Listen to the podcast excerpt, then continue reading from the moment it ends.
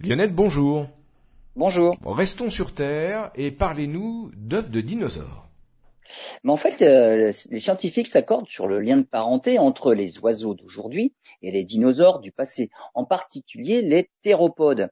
La découverte de fossiles de théropodes avec des traces de plumage n'a fait que renforcer cette conviction. Hein.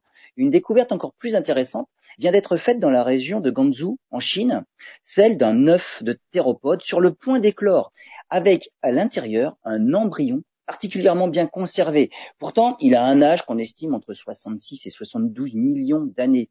L'embryon se trouve dans une posture qu'on ne connaît aujourd'hui que chez les oiseaux. C'est un dinosaure de l'espèce des oviraptors qui ressemble clairement à un oisillon enroulé dans son œuf. L'œuf lui-même mesure 17 cm, l'oisillon mesure 27 cm de la tête à la queue.